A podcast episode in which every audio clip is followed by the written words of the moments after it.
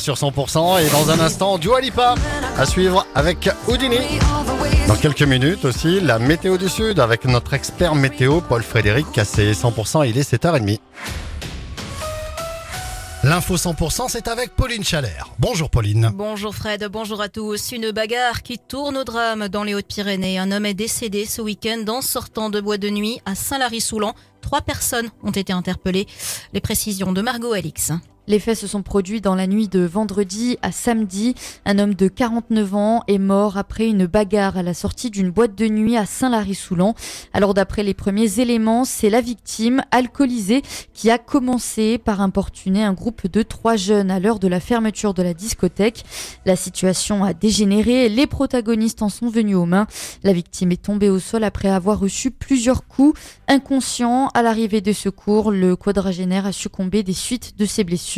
Les trois jeunes agresseurs présumés, originaires de Charente-Maritime, ont été placés en garde à vue. Une histoire qui n'est pas sans rappeler l'affaire Enzo Peridi, ce jeune lonçois de 18 ans, mort après avoir reçu un coup de poing en marge d'une soirée dans le quartier de l'Arsenal à Tarbes. C'était en mars 2022.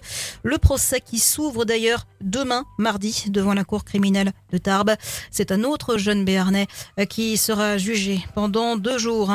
Un mouvement social ce lundi à la gare de Pau. Les cheminots palois se mobilisent à l'appel de la CGT contre la fermeture des guichets le samedi.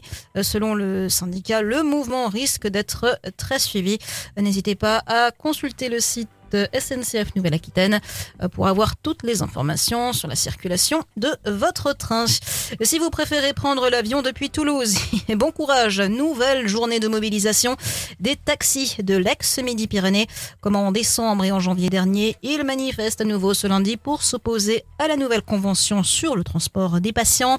Les taxis qui se sont rassemblés tôt ce matin euh, dans le but de paralyser l'aéroport de Toulouse-Blagnac et filtrer également des péages de l'agglo La colère des policiers municipaux de Tarbes. Ils dénoncent leurs mauvaises conditions de travail et sont ressortis mécontents d'une réunion avec Dominique Faure, ministre de la Ruralité. Ils réclament aussi de meilleurs salaires. Le syndicat UNSA qui a donc écrit un courrier au maire de Tarbes dans lequel les policiers municipaux appellent à son soutien et à faire remonter leur colère au Premier ministre. La suite du journal, Pauline Chalère. Avec d'importantes chutes de neige dans les Pyrénées ce week-end qui ont provoqué quelques désagréments sur les routes. Déjà, le col du Pourtalais est coupé depuis hier après-midi à hauteur de la Reims suite à une avalanche, une coulée de neige de 10 mètres de long et 6 mètres de large qui est tombée sur la route. Heureusement, pas de victimes à déplorer. Et puis l'accès au col du Somport qui est également fermé depuis samedi via la RN 134 suite à un arrêté préfectoral.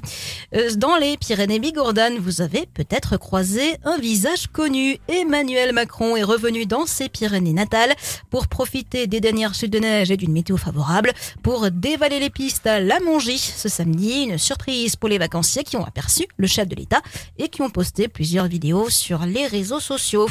Le sport en rugby, défaite de la section paloise en top 14 contre le Racing 92, 25 à 12. En national, défaite aussi de Tarbes contre Bourg-en-Bresse, 21 à 19.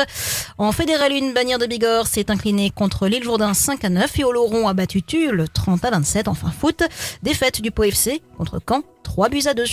Et dans le reste de l'actu, Pauline Le Parlement se réunit ce lundi en congrès à Versailles pour faire de la France le premier pays au monde à inscrire explicitement dans sa constitution l'interruption volontaire de grossesse. Le procès du déraillement de la rame d'un TGV d'essai qui avait causé la mort de 11 personnes en Alsace le 14 novembre 2015 s'ouvre ce lundi à Paris. La SNCF et plusieurs de ses filiales comparaissent et se retrouvent sur le banc des prévenus. L'info continue, c'est sur 100%.com.